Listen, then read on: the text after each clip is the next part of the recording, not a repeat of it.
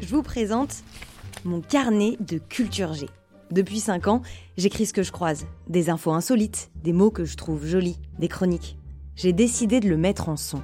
Ça s'appelle Circonflexe et c'est l'accent grâce le plat. J'accentue l'info qui m'intéresse et je fais en sorte qu'elle vous intéresse aussi. Le but, c'est de titiller votre curiosité. On y va? Circonflexe. À l'étranger, cette nouvelle qui a causé un, un, choc en Allemagne. La police a démantelé un groupuscule d'extrême droite. 25 personnes ont été arrêtées. Elle prévoyait des attaques terroristes contre plusieurs institutions démocratiques, dont le Parlement, le Bundestag. 25 suspects arrêtés ce matin en Allemagne font partie de ce groupuscule d'extrême droite. Son nom, le Reichsbürger. Littéralement, les citoyens du Reich. Allemagne, Autriche, Italie. C'est un coup de filet historique, la plus grande opération de police de l'histoire de la République fédérale d'Allemagne contre un réseau d'extrême droite. 25 suspects, 3000 policiers mobilisés, 130 perquisitions. Le groupuscule d'extrême droite allemand, Reichsbürger, les citoyens du Reich, préparait un coup d'État. L'objectif Rétablir l'Empire allemand, rien que ça. Oui, parce que selon ce réseau conspirationniste, l'Empire n'a jamais cessé d'être.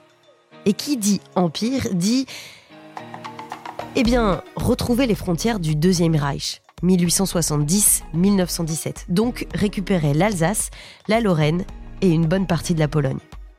L'Empire, c'est aussi rejeter les institutions démocratiques. C'est simple, d'après les citoyens du Reich, le Parlement, le système juridique et les forces de l'ordre sont des pantins, des instruments de contrôle pilotés depuis l'étranger. Alors, les institutions démocratiques sont illégales. Et si elles sont illégales, il n'y a aucune raison de les respecter. Les citoyens du Reich n'obéissent pas à la police et ne paient pas d'impôts. Ils se fabriquent leurs propres papiers d'identité, leur propre permis de conduire, et ils réinventent totalement les plaques d'immatriculation de leurs véhicules. Mais qui sont-ils? Eh bien, vous, moi, votre voisin.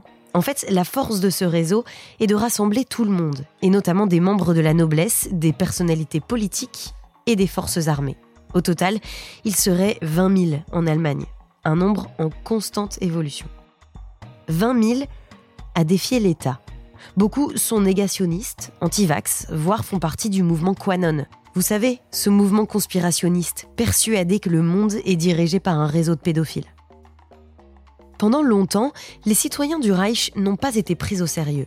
Mais depuis une petite dizaine d'années, ils se sont radicalisés à tel point qu'ils ont l'interdiction de posséder des armes et que l'État fédéral allemand a placé la violence d'extrême droite comme la première menace à l'ordre public, devant la menace djihadiste.